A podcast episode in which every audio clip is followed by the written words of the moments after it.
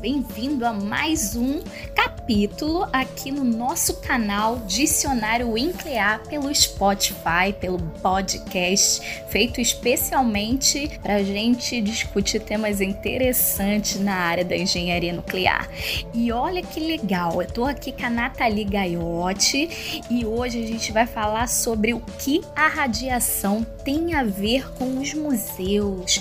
Nathalie Gaiotti, integrante da Winclear, né, dessa equipe maravilhosa, qual eu faço parte. Ela é pesquisadora na área de salvaguardas e segurança nuclear. Eu acho que ela vai, ainda é formada em arquitetura, eu acho que ela vai poder é, dividir bastante conhecimento com a gente nesse bate-papo sobre área nuclear e museus. Fala aí, Nathalie.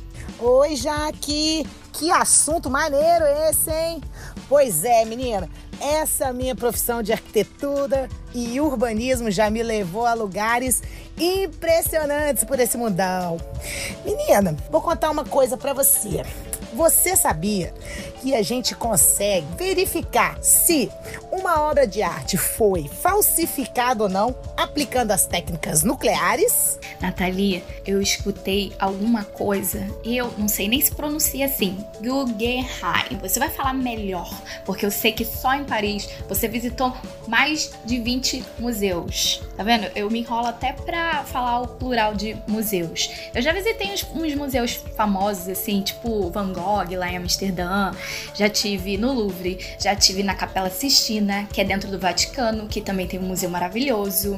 Mas você é com certeza excelência nesse assunto, porque eu vejo a sua animação, seu entusiasmo quando o assunto é museu. E é por causa desse assunto de uma super falsificação que aconteceu, e eu, esse museu específico, Guggenheim, aí você me corri se eu estiver falando errado, comprou umas obras falsas. Eu vi alguma coisa ligado a nuclear e identificação de obras falsas. Tô certa ou tô errada? É, Jaque. O Guggenheim Museum, ele é localizado na cidade de Nova York, especificamente em frente ao Central Park. E é bem próximo do Metropolitan, né? Outro museu maravilhoso que você leva, assim, uns três dias para visitar.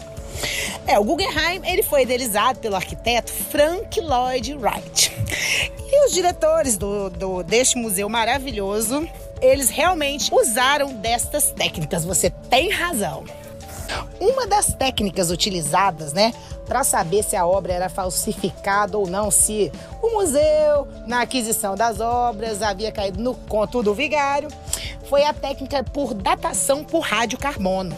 E para deixar claro aqui, o que, que é uma medição o radiocarbono. O que, que é isso? Isso é um método de datação radiométrica que usa radioisótopo de ocorrência natural, carbono 14, para determinar a idade do objeto que tenha até 60 mil anos. Ou seja, o que, que ele faz? Quando o ser vivo morre, ele deixa de interagir com a biosfera e o carbono 14 do mesmo permanece inalterado pela biosfera, mas, no, mas naturalmente começa a enfraquecer. Quando você faz esse teste, ele te mostra o quanto de carbono 14 ainda tem na amostra examinada.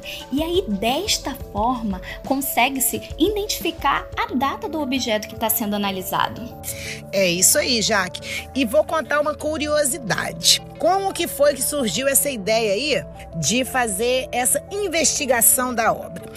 A Peg Guggenheim que é neta do idealizador do Museu Guggenheim, ela comprou uma tela de Fernand Léger, que é um pintor cubista, precursor do cubismo, né, do movimento chamado cubismo, é, na pintura e em outras áreas também, é, no século XX. E ela percebeu que ela poderia ter sido enganada. E daí foi atrás de uma técnica que não fosse tão invasiva para as obras de arte. Como todo avanço tecnológico, nós temos, né, os ônus e os bônus. Na minha humilde opinião, como arquiteta que é apaixonada pela área de restauro, né, que é essa parte aí de relíquias, eu preciso falar. Essa técnica, ela acaba mexendo na integridade da obra. Por menor que sejam os pedaços retirados né, daquela obra, ela ainda fica faltando um pedacinho. Então, para mim, na minha opinião, né, Jaque, eu acho uma técnica um pouco invasiva. E você? Impossível falar sobre o cubismo no Brasil sem relacionar essa corrente com a Semana de Arte Moderna de 1922, que ficou marcado na nossa história. Entre os artistas brasileiros mais conhecidos que utilizaram o cubismo em suas peças, a gente pode citar, sabe quem? Tarsila do Amaral, Emiliano de Cavalcante e Anita Mafalte. Eles ganharam posições de destaque nessa época. O cubismo foi uma corrente de vanguarda que nasceu na França no começo do século XX, com o objetivo de romper com a perfeição das formas, que era uma regra, uma característica frequentemente presente em outros estilos, como o renascentista. Foi considerado um movimento revolucionário. O cubismo englobou não só as artes plásticas, mas também a literatura e a poesia, marcando uma estética única e singular, bastante conhecida por suas formas geométricas. Isso até me arrepia, Nath. É isso mesmo, Jaque. Muito boa explanação. Quem disse que o Winklear também não é cultura na área de arquitetura, hein? Agora, respondendo a sua pergunta sobre a técnica, eu falo o seguinte: o sentimento que eu tenho é de estar tá ferindo alguém. Eu amo obra de arte e eu paro na frente, fico tentando me transformar para aquele momento em que o artista estava com aquele pensamento, identificando o que, que ele estava sentindo naquele momento. Eu também acho evasivo. Mudando completamente de assunto, tem uma outra conexão entre a área nuclear e obras de arte. Aqui no Brasil, eu tive assistindo umas reportagens que tava falando que o nosso IPEM, é o IPEM, ele tem um radiograma irradiador multipropósito cobalto 60 que cuida de uns bichinhos que nós não enxergamos, fungos e bactérias de obras de arte. Tá sabendo desse assunto? É isso mesmo, Jaque. Ele elimina fungos, né? E bactérias e infestações de insetos possíveis, né? Que ameaçam as obras históricas, com a finalidade de preservar estas obras originais. E o irradiador multipropósito de cobalto 60, realmente, igual você falou, ele fica no IPEM.